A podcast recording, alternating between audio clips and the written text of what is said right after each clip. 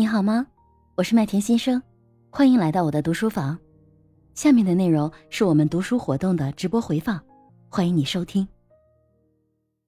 刚才上海教练讲的减肥，为什么这个人悲伤的时候会不利于减肥啊？心情愉悦了就有利于减肥。其实我觉得都是跟我们的情绪有关，但是它不是我们的动物脑能去控制的。就是动物脑它是不能学习的，也不能思考的，嗯，也不能去怪它，它就是我们人类的一个本能。尚雅还有没有补充？我刚才看你开开麦了。呃，是的，刚才我读这个章节的时候，我是。对这个故事吧，也跟小小有同样的感受，就特别不能理解。但是恐惧感是对于人类来说的话，它确实是一种本能的反应。而且这种一旦人遇到恐惧的时候，他会第一时间就所有的身上的激素啊、肾上腺呐，全都会激发。另外的话，这个书里头也讲的，就是我们的这个本性和本能，它这种心理它是跟文化有一定关系的。就可能在呃国外的时候，就美国或者他们持枪是合法的，他们会用这种武器来去进行自我的保护和保护家人，在法律上是允许的。所以这种文化的倡导的话，他们在潜意识当中就会去实行这样的动作。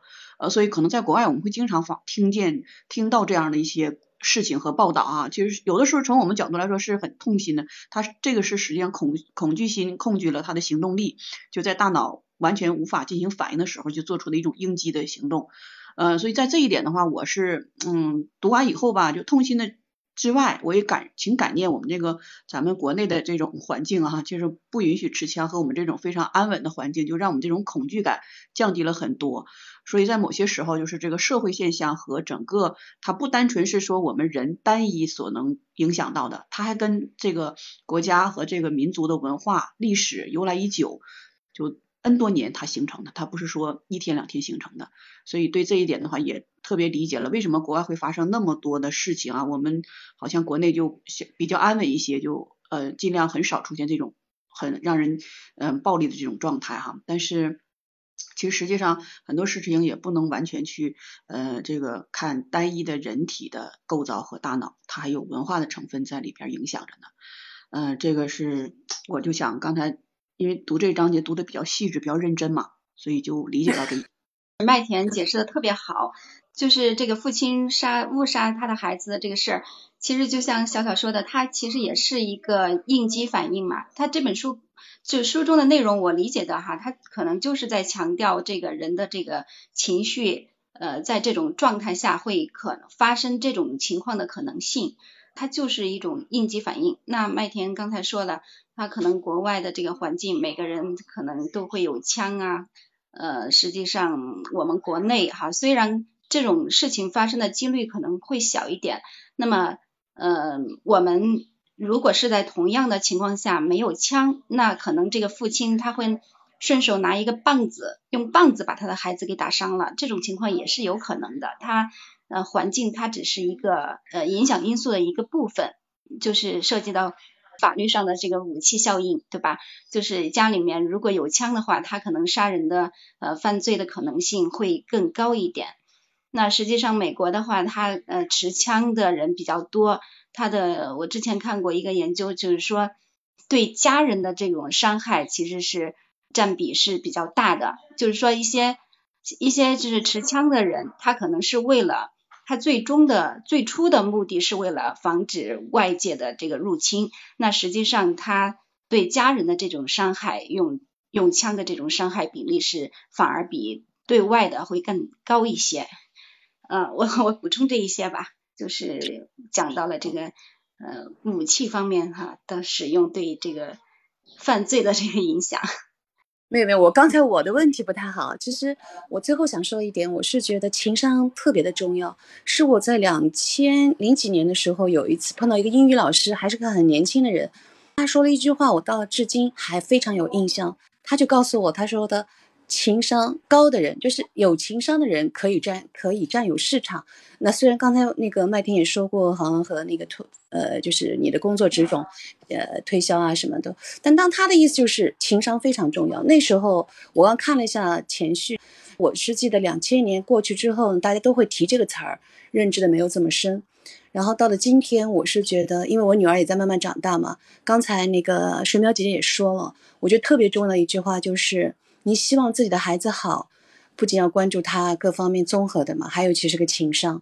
然后我们这一代过来都是一个孩子嘛，一个孩子免不了都是万千宠 宠爱于一身的，更加要注意这个问题。同时，我是觉得水淼姐姐刚说的特别好的一点就是父母，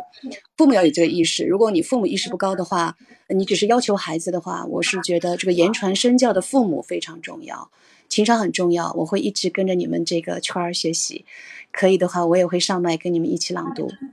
太好了，太好了！我觉得小小这个问题。提出来的特别好，而且水淼姐姐给我们解读了，嗯，在国外的一些状态。但是我思考的是什么？我不知道大家有没有感受哈，就是这种事情发生了，它是一个血的教训。但是我想到的是什么？我我要把这个故事告诉我的儿子，因为孩子他是无法掌握这个尺度的，他不知道在深夜一点钟跟父母开这个玩笑有这么大的危险，他只是一个天真的想法，就是让可能父母吓一跳啊，这种顽劣的想法。但是。没想到这件事情发生了这么严重的一个事情，我就想，那我要要不要对我的儿子进行一些日常的教育？就什么样的这个玩笑或者什么样的尺度是他需要去注意的？就这种很深刻的故事吧，其实能引发他很长时间的一个记忆，他就会在知道啊，某些时候要，假如说要搞一些恶作剧啊，因为我们家是男孩，特别的淘气，他非常没有尺度。他曾经有一次哈，就是他们班级里，他现在是六年级嘛，有一个呃女同学，因为可能是父母那个双方面离婚了或者怎么样，那个孩子就有一些情绪上的抑郁。